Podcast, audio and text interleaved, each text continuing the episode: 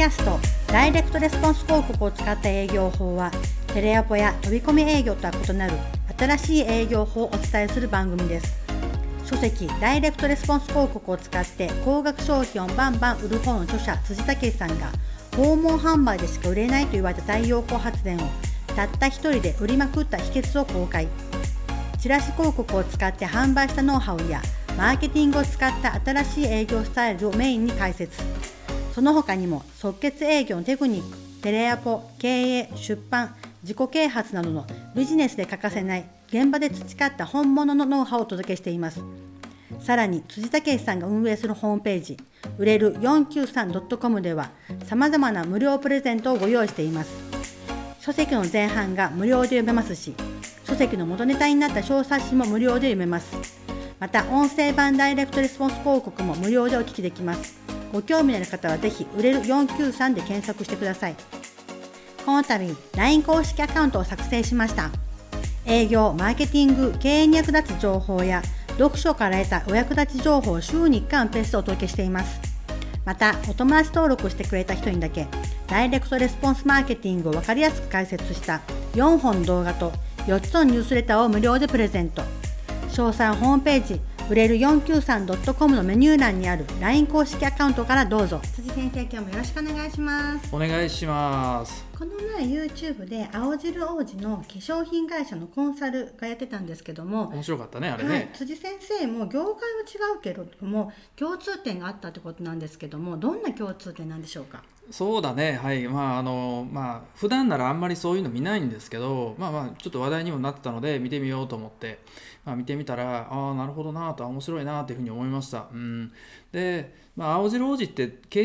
営をねあのしっかりされてるっていうことなんですけど、まあ、僕が聞いてて見た感じでは経営っていうよりもマーケッターに近いなみたいなふうに思いましたね、うん。まあ、経営というよりもマーケッターやなっていう感じですね。そういう意味で、まあ、僕は結構共通点があったなとその視点がすごく似てたなっていうふうに思ったわけですね。うん、でまあ逆にその化粧品会社のの方があれやらせなんかわからないけど、まあ、通信販売をやっているのになんで知らんのみたいな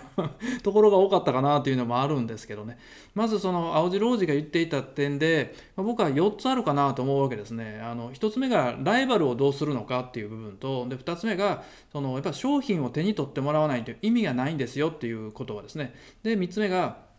売れ方のトレンドっていうのを調べる方法があるよってことですね。で4つ目がそのファーストビューですね。そのホームページとかで販売しようとした時にそのファーストビューで何を訴えるのかっていうのがすごく大事なんですよっていう、まあ、戦術的な部分も入っていったわけなんですけど僕は結構この4つがあ良かったなっていうふうに思ったわけですね。で1つ目のライバルをどうするか、まあ、要は売れたらそのパクるやつが出てくるよと。ライバル業者がいっぱい出てくるよと。今は自分の独自のオリジナル商品だって言ってても、まあ、パクってくるやついっぱい出てくるからそれどうやって対処するのっていう話なんですよね。特に原価のその価格帯が高いと絶対原価が安いねその安値業者っていうのが出てきますよと売れたら絶対パクるやつが出てくるからその安値競争に対してどう対処するのかってことをま言っていたわけですよね。まあ、これってその通信販売の業者化粧品会社っていうだけではなくてあらゆる業界に通じるところがあるのかなって思うわけですね。まあ、俗に僕もその太陽光発電のその業界でもその一番最初20年前滋賀県の彦根市で立ち上げた時っていうのはほぼ、まあもうシャープで言ったらうちだけだったわけですね。で、京セラの太陽光の会社が長浜にありますよみたいな感じで、古東、湖北に関してはほとんどなかったんですよね。だけど、やっぱだんだんだんだんライバル企業っていうのが出てくるわけですよね。太陽光発電を扱ってる会社企業がどんどんどんどん出てくるわけですよ。一番最初シャープは何て言ってたかっていうと確か100万人の人口に対して1社の特約店を作りたいとか言ってっていうことを言ってたんですけどもうそんな話はどこもうどこへ行ったのやらもうボンポコボンポコ出てくるわけですよ。ライバルがいっぱい出てきますよと。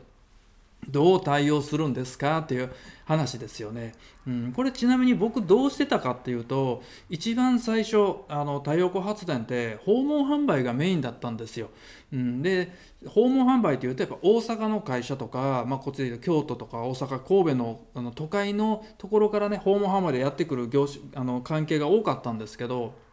でじゃあうちも最初テレアポの訪問販売やってたわけなんですよね。だけど訪問販売っていうのは人海戦術で全てが決まる決まりますよと。マンパワーで決まっちゃいますよと。で僕はうちの会社っていうのは弟と僕の2人しかいなかったんですよね。でその中で大阪の例えば40人営業がいている企業と戦った時にどちらの方が売り上げが上がるのかって言われたらやっぱり40人営業マンがいる方が勝ってしまうので人海戦術でうちら負けてしまうわけですよね。でじゃあ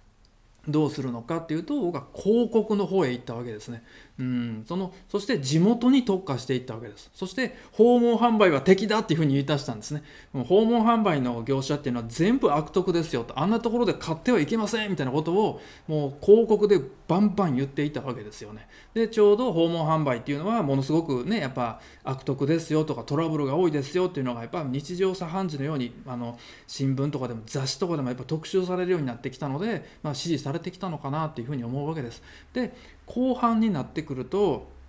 であの価格破壊が起きましたよと。なんで価格破壊が起きたのかっていうと家電量販店が、ね、あの参入してきたからですね。家電量販店が参入するとやっぱりさっき言ってた価格破壊っていうのが起きてくるわけですね。で家電量販店もうヤマダ電機だとかもうケーズ電機だとかねエディオンだとかああいう一部上場の大手があの参入してきたらどうなるか、はい、信用信頼で会社を比較されると向こうの方が圧倒的な上なわけですよ。シガソーラーアメニティっていうもうわけわからんね。あのどこの馬の骨ともわからない小さな会社と一部上場して全国に支店がある会社と比較した時にどっちの方が信用信頼が高いのかって言われるとこれはもう向こうの方が絶対に上なわけですね。もう資本金でもえらい上ですからね。全然向こうの方が上なんでじゃあどうやって勝つんですかと。僕はどうして買ったかっていうと僕は個人で売ることにしたんですね、うん、あの向こうは会社の看板で売ってるんですよ。山田電機とかでこう売っているんですよね。だからその販売店っていうのは顔が見えないわけなんですけど僕はそのお店の会社の名前を前に出しても出しても負けるに決まってるので僕は個人を前に出してタレント化じゃないですけどもう僕を個人をどんどんどんどん前に出していったわけですね。だから山田電機 VS 僕個人みたいな感じになっていったわけですね。誰と付き合いたいですかって、うん、この例えば1年後2年後3年後とかになったら担当者はいなくなってますよと。うん、で結局誰に相談していいかわからないと。誰に話したらいいのかわからないと。メンテナンスとかそのなんか困った時にどこに電話していいかわからないんでなんていうふうになりますよと。だけど僕は違いますよ僕は地元のここにずっといてるんで僕に電話をいただいたらすぐに駆けつけることができますよっていう形で個人で勝負していったわけですね。でそれでまあ僕は勝ちまくってきましたのでこれがよくうまくいったのかなっていうふうに思います、うん、で2つ目のその、ね、商品を手に取ってもらわないと意味がないんだっていう話があったわけですねだからその商品に自信があるんだったらそのやっぱお試し価格とかでとにかく使ってもらわないと意味がないんだよねと。例えばもうラーメン屋さんと一緒でこのおいこれをこのラーメンって美味しいですよってどれだけ言ってても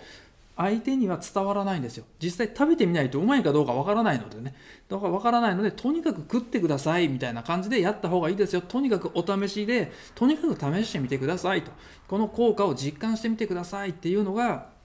の通信販売とか化粧品のやり方だと思うわけですね。だから通常だったら1万円ぐらいする商品が今だったらお試し価格で例えば1900円とか言ってこう買いやすい価格帯にしているわけですよね。あの多分僕はよくわからないですけど無印良品とかその辺の売っているその安いね化粧品と同じぐらいの価格帯にしていっぺんうちの使ってみてくださいねっていうふうにやってると思うわけですよ。まああとはその商品にも絶対的な自信があるんだったら全額返金保証とかねそういうのをやってみてもいいのかなというふうに思うわけですけどじゃあ僕は太陽光発電でそんなことどうやってやってたのかと。商品を手に取ってもらわないと無理ですよねと。うん。じゃあ体験することってどうやってやるのかっていうと無理なんですよね。太陽光発電をおあのお試しでいっぺんあなたの屋根のとこにつけてみましょうかなんてできないわけですからどうしたらいいんかなと。これも僕も結構悩んでました。はい、で考えた結果何したかっていうと僕は情報をプレゼントすることにしたんですね。うん、高額商品です。はい、あの例えばこう化粧品の高額商品って例えば1万円とか2万円とかの商品になってくると思うんですけどあの太陽光発電とかリフォームもそうだと思うんですけどち額が違うんですよ あの100倍ぐらい違うので100万200万300万の商品を売る時にお試しで一遍っていうのはできないわけですよねでお客さんの視点から考えたら後悔したくないって慎重にならざるを得ないわけですね。化粧品のようにとりあえずお試しでやってみるかっていうお試しなんかできないわけですよ。お試しで200万払ってみるかなんていう人いないわけですから。だからその絶対に後悔したくないから購買に対してすごく慎重になるわけですよね。買う前にやっぱ情報収集してあの慎重になるわけですよ。車も一緒だと思うんですけどやっぱ後悔したくないからいっぱい情報を集めてその情報を集めてから購入したいっていうふうになると思うんですよね。住宅とかもそうだと思うんですよね。土地を買うとかマンション買うも一緒だと思うんですけどああいうあれと一緒だと考えたらお試しでやってみてくださいねではなくて情報をプレゼントするっていうのがいいなというふうに思ったわけですでその情報って一体何かっていうとメリットとデメリットですね、はい、メリットとデメリット全部プレゼントしてそれでご判断くださいねっていうふうにやったわけですね、うん、これがうまくいったのかなと。特にデメリットを伝えるっていうのがすごく良かったなっていうふうに思っています、はい、でじゃあ3つ目のその売り方のトレンドっていうのはあの、まあ、どうするのか売れているその上場企業を見て盗みましょうねってことを言っていたわけですね。うん、で、まあ、売れているっていうのとあと上場企業っていうのがポイントですっていうふうに言っていたわけですね。でそのそこのホームページを見てランディングページを見てそのランディングページよりもさらにいいものを作りましょうねと。で例えば、えー、なんだろうあの向こうのあの上場企業の会社がチャットを入れているとかそしたら半額にしているとかっていう風になってるんだったらあこれが今売れているトレンドなんだなって思ったらちょチャットを入れてみるとかその半額にしてみるっていうのをあのそのままあの、ま、盗みパクりましょうねとでそのそのページよりもさらにいいやつを作りましょうねっていうことを、ま、言っていたわけですね。うん、まあななるほどなとなるほどなとじゃあ太陽光発電の時僕はどう考えていたのかっていうとあの、まあ、太陽光発電の売り方って基本的に訪問販売だったんですよ。うん、ででも訪問販売っていうのは今後厳しくなるぞと。なぜかっていうとその当時僕もものすごく感じてたんですけど2010年とかの頃なんですけどその時はあの家にねそのあのお客さんのとこに行くとその一家に1台ずつパソコンがだんだんだんだん増えていったわけですよ。昔は10件10人の家に上がったら1件ぐらいしかパソコンがなかったのにだんだんだんだん2件になり3件になりみたいな5件になりみたいな感じになってってパソコンが普通になってきたわけですね。でそのパソコンが普通になってくるとどうなるかっていうとクーリングオフが発生してくるんですよ。うん、あの辻さんあれねあの今回限りの特別価格だからって言ってたけどネットで探したらもっと安い業者があるよと。だから頭冷やして考えたいからちょっと今回キャンセルしたいんだけどと。クーリングオフがねもうガンガン来るようになってきたんですね。だからあこれはダメだなと。あのもうお客さんはこれからインターネットでその情報をつかみに来る時間時代になってくるしお客さんにそのかといってお客さんにパソコン触らんといてくれと。情報収集しないでくれなんて言えないわけですし、ね、で高額商品になればなるほどやっぱり情報収集したいと思い思うわけですからあこれからは訪問販売で即断即決で売るっていうのは説得営業っていうのはもうこれから難しい時代になってくるなと。じゃあ売り方を変えていかなきゃいけないなと思って僕は広告の方にシフトしていったわけですね。広告の営業の方にどんどんどんどんお客さんが情報をつかみやすいような形に僕の方からやなっていったっていう形にしていったわけですね。うん。で4つ目のそのファーストビューで何を訴えるかってこうワウジロージが言っていたんですね、まあ、これ AB テストとかあの言っていたんですけど一番大切なのはやっぱメッセージと画像ですよと。で特にメッセージが大事で一番最初に見えたところにお客さんに何を訴求するのかっていうのがすごく大事なんですねと。うん、でこれをあのちゃんとやってくださいねっていうふうに言ってたんですこれはもう広告の話になってくるんですけどもそれもそのまんまやなと、うん、で僕はどういうふうにしてたかっていうと僕はねお客さんの声を見まくっていました、はい、お客さんの声だとかその営業の時の会話のやり取りとかそういうのをやっていたんですね。で当時当時というかその青汁王子はあのペライチンっていうかそのランディングページとホームページは別で分けろっていうふうに言っていたんですけどただあれは化粧品だとかその通信販売のやり方であって僕はねその高額商品に関して言えば太陽光発電とかリフォームとか住宅に関して言えば僕はペライチ合わないと思っています。はい、実際僕は住宅を探してる時にペライチのそのやつが出てきてもも一切問い合わせしなかったですからね。うん、やっぱ高額な商品になると慎重になるんですよ。お気軽にお手軽になんてやらないわけですよね。でいくら情報が欲しいからといってそんなペライチの業者の情報なんていらないわけですよ。怪しすぎて。だから太陽光やリフォーム会社のようにその高額な商品何百万も扱っている商品の場合住宅の販売もそうなんですけどペライチなんてやってもねあれは意味がないですね。僕は実際にその住宅を探している時にペライチでやっている業者もあったんですよね。なんか住宅のその秘密教えますみたいないいたいい住宅の建て方教えますみたいなのももう見てたんですけどそこにあの問い合わせしようとも思わないですしそこそんなページをやっている会社に頼もうなんて全然全く思わなかったです。みじんも思わなかったんでこれをすると逆に信頼度が落ちるなっていうふうに思いますね。だから僕はそれ一切いらなかったです。だからホームページの中にランディングページをぶち込むと。でいろいろクリックさせるのが良くないっていうふうに言っていたんですけどあれはやっぱペライチのやり方であってその住宅とかそのリフォームとかっていう高額商品に関して言えばいろいろもうクリックさせまくった方がいいです。はい。あの小さいその何て言うんですかね弱い見込み客なんてぶっちゃけいらないんですよ。あの人たちの通信販売のやり方とリフォームでリアルビジネスでやってるやり方って僕は若干違う部分があってあの薄い見込み客がぶっちゃけいらないんですよね。うんそんなねあの冷やかし客みたいなやつはいらないのであの本気で欲しいと思ってる人に問い合わせがしてほしいと思ったらあのクリックを何回もさせるとお客さんが逃げていくっていうそんな弱いやついらないんですよね。はっきり言って。そういうのじゃないんですよ。なぜなら高額商品だからです、はい、なぜならあの購買にすごく慎重になる商品だからですよ。うん、そんなのに対してなんか 2, 2クリック3クリックしたら買う気がなくせるとかその情報収集するのをやめたくなるっていうそういうねあの見込みランクのものすごい低い客はぶっちゃけいらないんですよねだからあのホームページとしてホームページの中にランディングページをぶち込んでいくっていうのは僕は正解だと思います、はい、でその中でこうぐるぐるぐるぐるその自社のホームページの中でぐるぐるぐるぐるさせるのが僕は正解だなっていうふうに思っていますしそっちの方が制約率は高いしホームページから来たお客さんっていうのはほぼ必ずっていうほど制約になるっていうすごい制約率がすごく高くなりますからね。そっちの方がいいと思っています、うん、だって多分ね化粧品とかの人ってあの制約率はそこまで高くないと思うんですよね。うん、その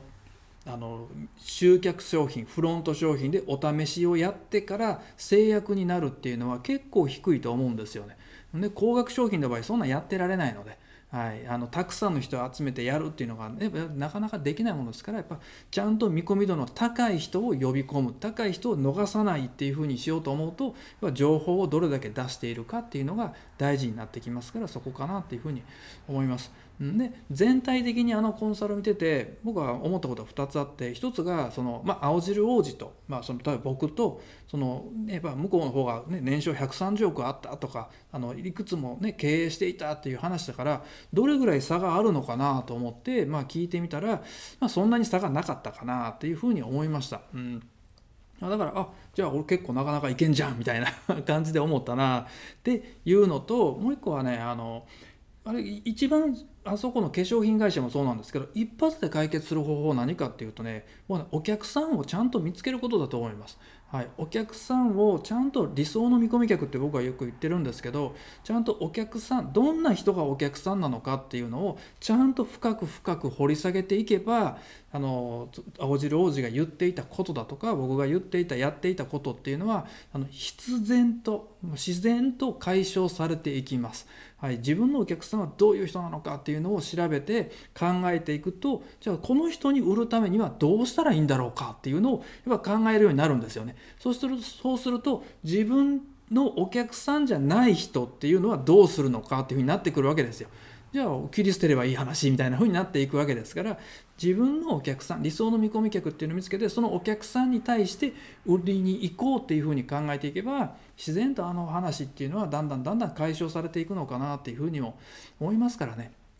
うん、だからあれぐらいは多分マーケッターとか営業マンの人なら結構ねあの考えてる人多いのかなと何も考えてない人も多いと思うんですけど、まあ、あれぐらいならいけるなっていうふうにも思いましたし、まあ、僕もまああれぐらいなら楽勝でねいけるなと。特にあの文章の構成だとかどういう言葉だったらいいのかとかっていうのは、まあ、AB テストするっていうのももちろん前提なんですけどそういう言葉を作り出すっていうのは僕は結構得意分野でもあるので。で特にね営業やっていましたとかそのまマーケティングだけやってましたっていうよりも僕は営業も即決営業ですからね。お客さんに直接200万300万の太陽光発電売り込んでいましたから営業もやっててマーケットマーケッターとしてマーケティングもやってたっていうこの2つ両方10年10年ぐらいやってますからね。かなり僕は強みがあるんじゃないかなっていうふうにも見てて聞いててあ思いましたねと。うん。だからもしねあのこう心配があるぞとかっていうふうに思ってるんであれば、まあ、まずは僕の本の方を読んでいただければなと、まあ、1500円プラス消費税ですからね。これでまああのだいぶ役に立つかなっていうふうに思いますしその売れるやり方ってどうしたらいいんだろうかっていうのが分かるようになりますからね。まあまあまあ、でも、青白王子のやつは面白かったと思います。はい、僕もまあ見ててよかったなというふうにも思いましたし、でも、反面、あれ、実は通販の会社だからさ、そんなん知らないわけがないと思うのよね。わからないわけがないと思うからあれはやっぱりこう仕込みなんかなっていうふうにも思ったりとかね。やっぱ思いましたしね。もちもちろんその分からなかったとか知らなかったっていう人も多いとは思うんですけどまあまあまあそういう人によってはまああの、ね、僕の本読んでいただければ一発で分かるんじゃないかなっていうふうにも思いますからね。まあまあこれからもねあの、まあ、よろしくお願いしますみたいな感じですかね。辻先生今日もありがとうございました。ありがとうございます今回のポッドキャストはいかがでしたか？広告宣伝部門 Amazon ランキング第2位 Amazon レビュー星4.8の書籍ダイレクトレスポンス広告を使って高額商品をバンバン売る方をまだの方はぜひお読みになってください。ダイレクトマーケティングの広告戦略が簡単にわかるので次世代のマーケティング型の営業スタイルを今から身につけることができます。またこの書籍の元ネタになった小冊子を Amazon の Kindle 楽天コモで無料公開中です。Kindle やコボお持ちでない方は当社ホームページでも無料でダウンロードできます。なお番組ではご質問を受け付けています。売れる仕組み .com 売れる 493.com で検索していただきメニューバナーからご質問ください。